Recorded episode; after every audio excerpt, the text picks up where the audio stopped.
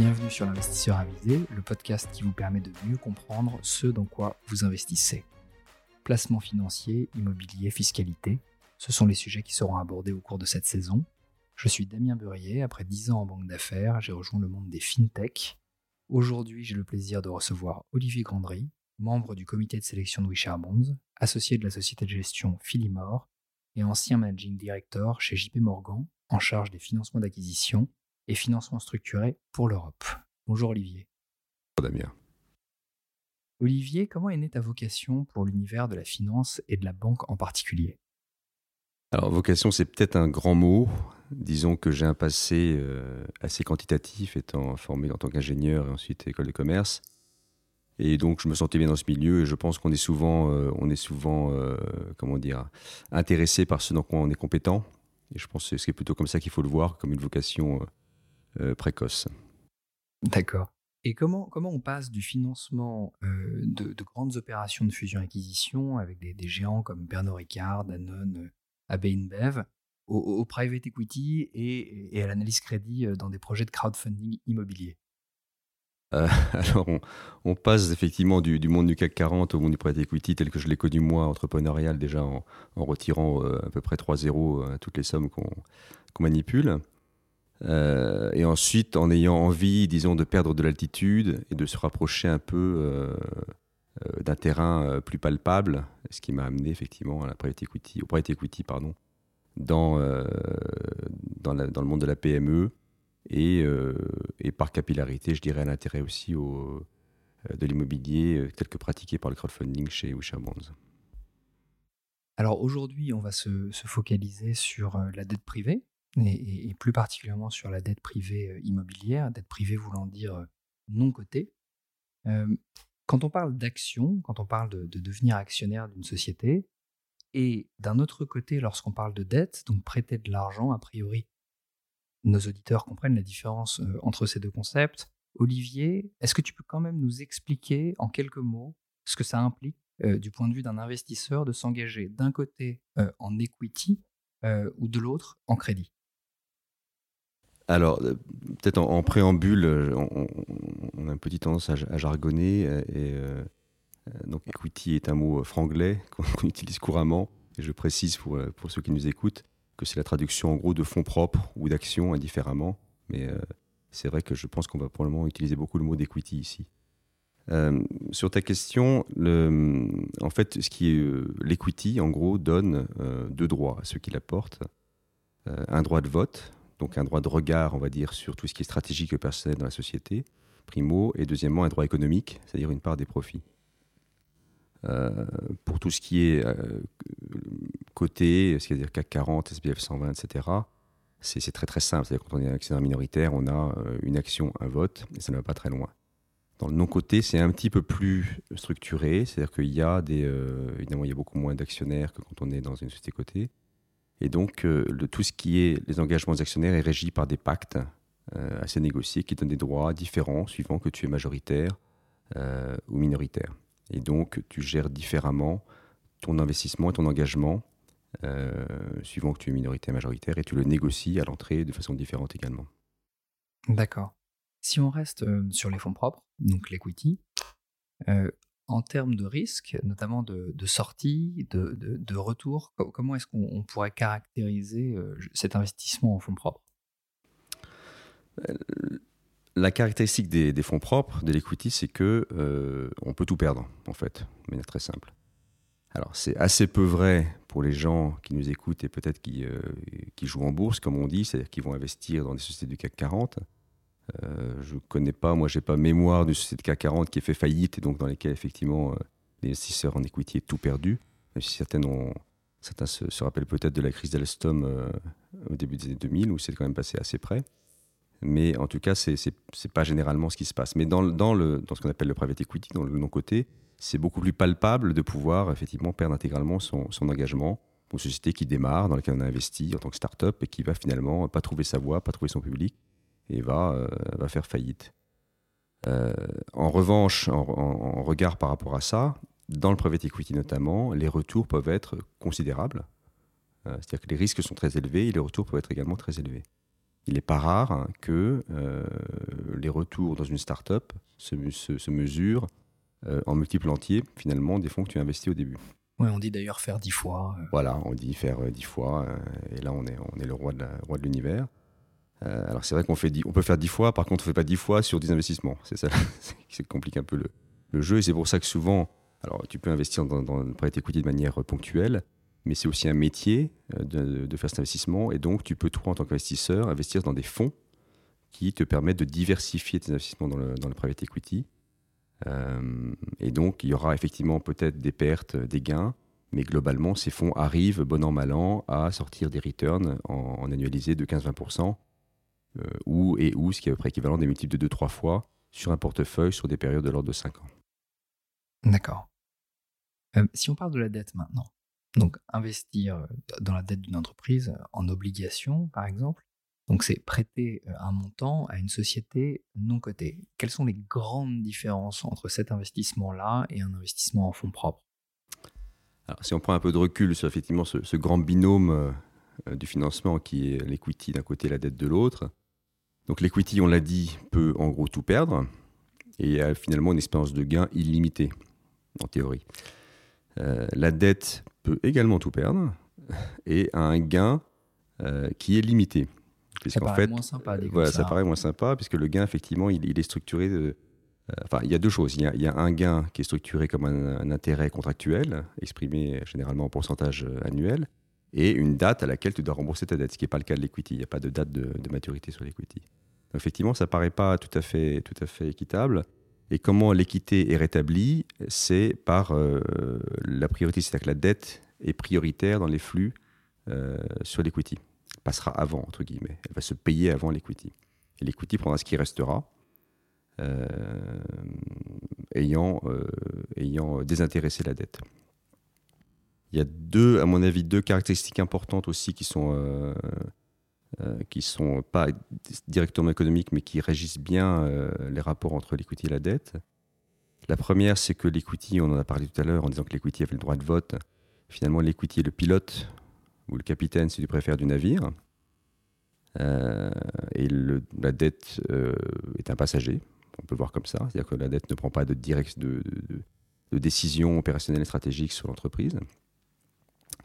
Euh, et la deuxième chose, c'est que, euh, et ça c'est la, grande invention du capitalisme moderne, c'est ce qu'on appelle la responsabilité limitée, c'est que le porteur d'equity, une fois qu'il a mis sa mise et que ça va mal et qu'il a perdu son argent, peut très bien, euh, contrairement à la vie réelle où le capitaine n'est pas censé quitter le navire, lui peut quitter le navire. C'est-à-dire qu'il peut dire, je pourrais décider de remettre de l'argent et de continuer l'aventure, de reprendre le risque, mais je peux aussi dire, ça suffit, j'ai pris mes pertes, je laisse les clés euh, aux créanciers qui, eux, vont se débrouiller et essayer de piloter le navire tant bien que mal pour essayer d'arriver à bon port.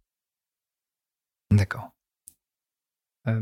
si on, réoriente euh, le sujet du point de vue euh, du risque, comment est-ce qu'on arrive à, faire la différence entre, entre ces deux investissements? Bah, comme on l'a vu, ce sont deux perspectives qui sont très opposées finalement. Il y, y, a un conflit naturel finalement entre l'equity et la dette.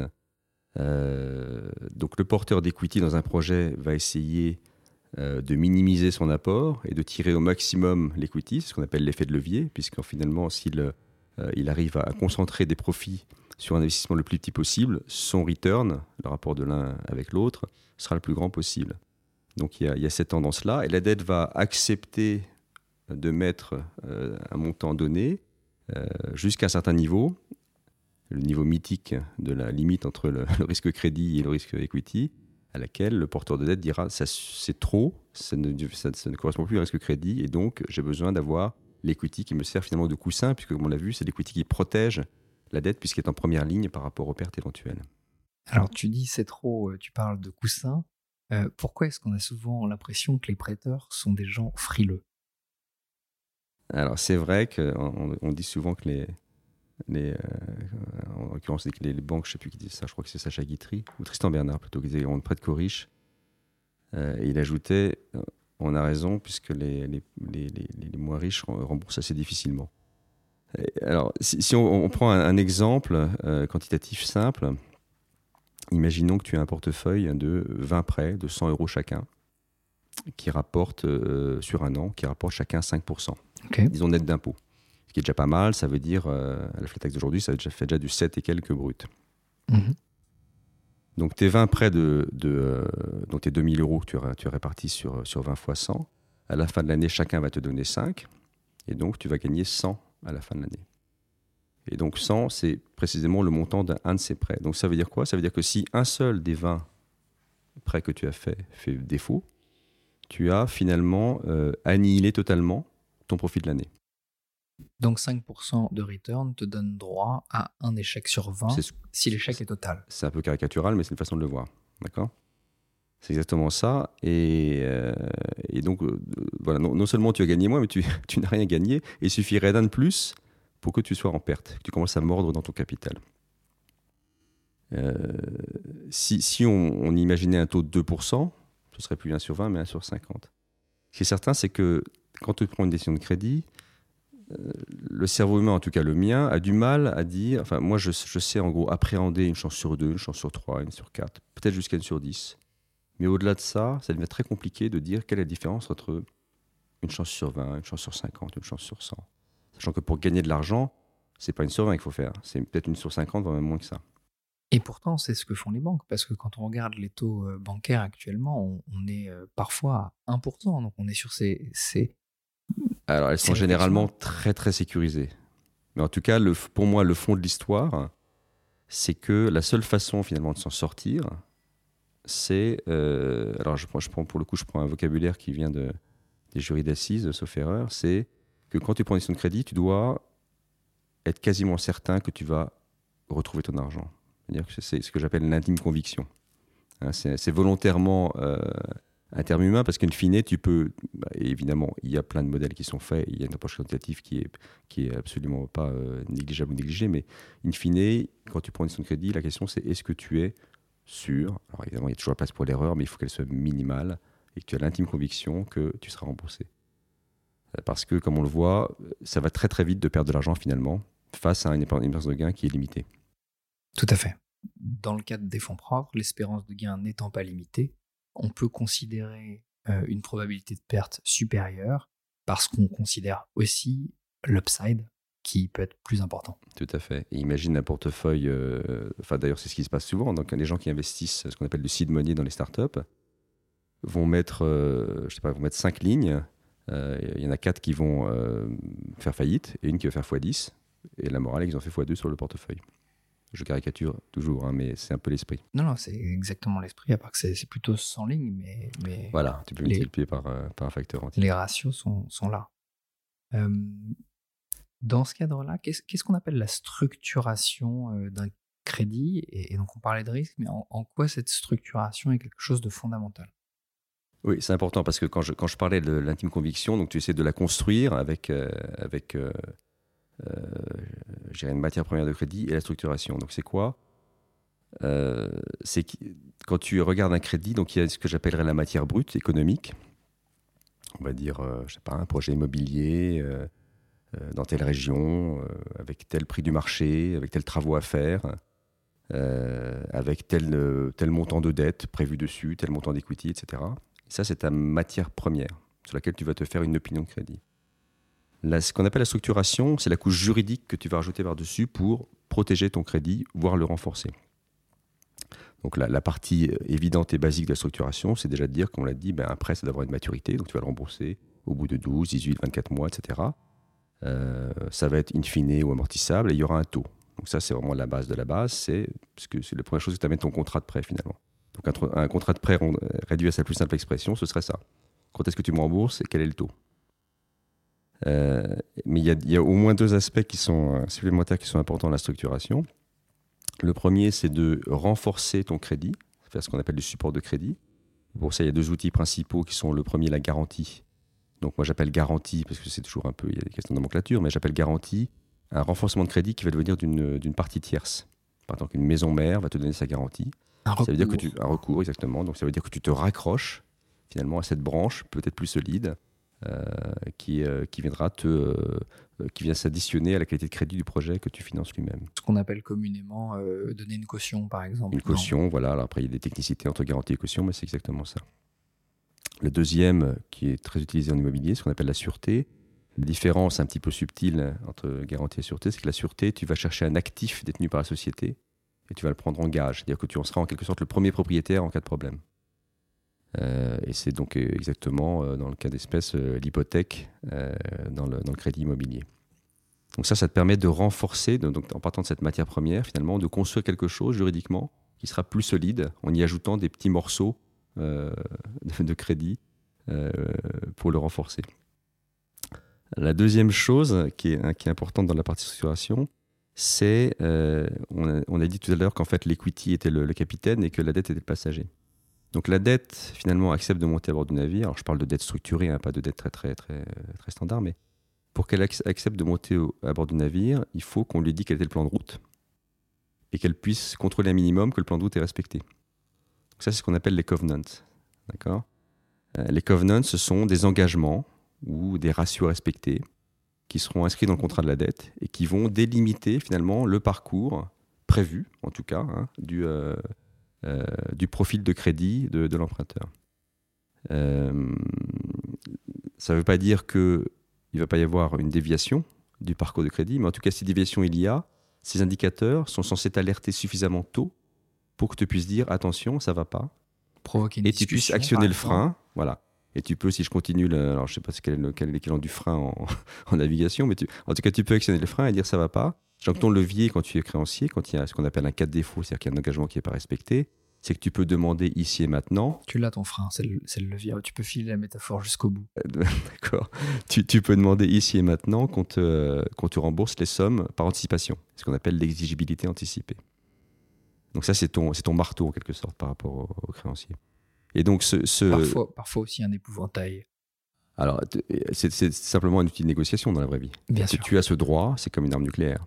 Donc l'arme nucléaire, Dieu merci, pour l'instant elle n'est pas utilisée, simplement ça, calme les ardeurs, euh, ça amène les gens à la négociation quand il faut discuter de, sujets importants. Euh, c'est quand même moins risqué de déclencher un défaut que d'appuyer sur le bouton rouge. Euh, donc voilà, c'est ce concept de, contrôle du passager qui dit je monte dans le bus, je monte dans le navire, mais je veux savoir où on va, et je, mets des garde-fous qui me permettent de pouvoir tirer la sonnette d'alarme si jamais je vois que ça ne va pas dans la bonne route euh. Après, il y a toujours des cas dans lesquels tu vas arriver dans le récif parce que la courbe sera tellement forte que tu y seras trop tard quoi qu'il arrive. Mais en tout cas, ça permet de, de renforcer ton contrôle en tant que passager sur, euh, sur la trajectoire de crédit. Et donc, ça peut participer de l'intime conviction du créancier au moment de sa décision. Exactement. C'est pour ça que la structuration est un élément euh, constitutif de la décision de crédit. Quand on vient te voir euh, pour un financement euh, dans le cadre de ton métier d'analyser des sociétés non cotées, euh, comment est-ce que tu places la limite entre la dette et de l'equity Comment est-ce que tu sais si la personne qui vient te demander de l'argent, elle est en réalité facialement en train de te demander de la dette, mais, mais toi, tu vas sentir qu'on est sur un risque fonds propre? La réponse facile, c'est de dire que c'est un art plus qu'une science, puisqu'on parle de cette, donc cette espèce de, ligne mythique de partage entre effectivement où se trouve la limite du risque entre le risque equity et le risque crédit. Il y a quand même pas mal de science dedans, puisqu'il y a toujours du quantitatif. je disais, il y a toujours, euh, il ne faut pas que les gens qui nous écoutent pensent qu'il n'y a aucune analyse et qu'on fait ça à l'intime conviction en se levant le matin. Évidemment, énormément d'analyses. Euh, mais c'est difficile de délimiter en fait euh, effectivement où ça s'arrête. Ce que je pourrais dire, c'est qu'il y a deux, ce que j'appelle des killers, qui te montrent que tu n'es plus dans la zone de risque de crédit, mais que tu es passé dans la risque equity. Le premier, c'est ce que j'appelle l'événement exogène binaire, euh, qui est, euh, c'est pas, pas un mot savant, mais euh, ce qui serait quelque chose, prenons un exemple, imaginons un terrain avec un projet, puisqu'on est dans l'immobilier, et un permis de construction, un PC qui est en cours d'obtention.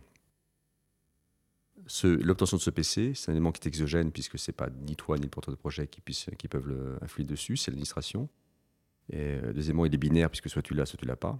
Et troisièmement, il est potentiellement matériel, puisqu'il viendra affecter la valeur de ton, projet. Euh, et donc ça, c'est un risque. Euh, c'est-à-dire que le, indexer le financement à la valeur du projet avec un PC qui est en cours d'obtention est un risque que le crédit ne, peut pas prendre, à mon sens. Enfin, c'est assez partagé, puisqu'il s'agit à nouveau de quelque chose qui est binaire, matériel et exogène. En dehors du contrôle et qui n'est pas graduel. C'est-à-dire que si tu l'as pas, c'est pas comme s'il y avait juste un lot sur 15 qui s'est pas vendu. C'est vraiment radical sur la valeur du, projet. donc ça, c'est le première typologie, on va dire, de, de, de, tue l'amour en crédit. La deuxième, ce serait ce que j'appelle l'absence de plan B. C'est-à-dire que quand tu fais du crédit, tu as toujours un, plan A, c'est-à-dire que tu sais pourquoi tu le fais et comment tu vas être remboursé. Mais tu te poses la question de savoir qu'est-ce qui se passe si ça se passe mal. C'est le plan B, et parfois tu as des plans C, c'est pas un problème, et plus tu en as, mieux c'est. Euh, exemple, tu finances par exemple une foncière, euh, et tu es censé être remboursé par un, volant euh, d'activité de marchand de biens, et qui va générer des sessions qui vont te rembourser. Si les sessions ne se font pas, Qu'est-ce qui se passe? Eh ben, Ton plan B sera probablement de te faire simplement refinancer parce que dès lors que tu as, on revient à la question des covenants, maintenu et délimité le trajet de crédit, si je puis dire, de la foncière en déterminant le montant de levier qu'elle pouvait avoir, le crédit restera suffisamment acceptable pour que toi-même ou quelqu'un d'autre accepte simplement de refinancer le prêt en question. Ça, c'est le plan B. Et on peut imaginer un plan C où, par exemple, la foncière pourrait céder un actif patrimonial. Tout à fait. Ou réendetter un actif existant pour tout refinancer. Encore un plan D.